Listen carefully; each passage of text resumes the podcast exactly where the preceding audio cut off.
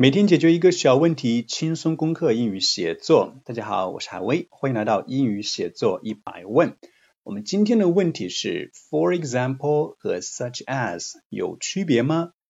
嗯，这一组词呢是我们在写作中最高频的错误之一。首先来看这样一个例句：Learning a foreign language is important, such as students can find a job at foreign companies。翻译成中文，学外语很重要，例如学生能够在外企找到工作。嗯，因为我们在写作的时候呢，大家经常是先想好中文思路，然后再把它翻译成英语。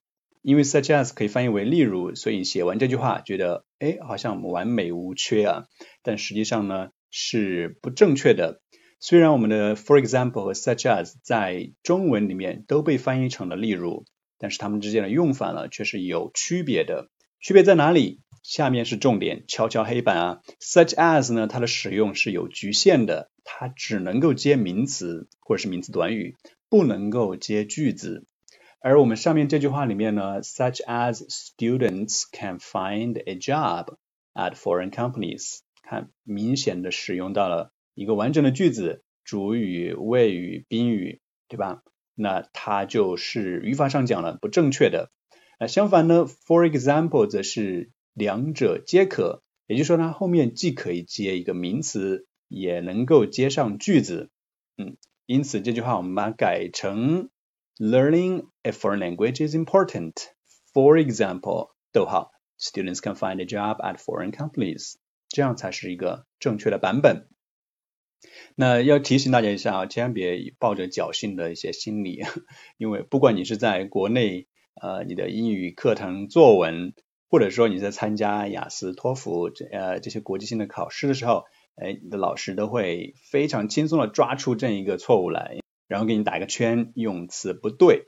好，再给大家举一个例子来巩固一下对这两个用法的使用。Many apps are now essential in everyday life。嗯，很多的手机应用已经成了日常生活必不可少的一部分。Essential 表示必不可少的，是一个形容词。那后面我们接了三个具体的例子，都是三个名词。那么我们上面的规则就是，哎，名词的话好像用 such as 可以的，用 for example 也可以。因此我们可以这里写成 for example，或者是 such as。提醒大家一下啊，这里 for example 后面一般要加一个逗号的，然后呢 such as 呢就可以直接跟上去就好了。这是唯一的一个小差别，非常小的一个区别。因此，我们再总结一下，我们的 such as 和 for example 是不能够画等号的，尽管它们的中文翻译都是例如，它们之间使用是有区别的。such as 更加的有局限性，它只能够接名词，而 for example 呢，则既可以接名词，也能够接句子。好，希望你有听明白，以后在写作中间就避免掉这一个错误吧。OK，that's all for this episode。如果你喜欢我的节目，记得点赞加分享哦。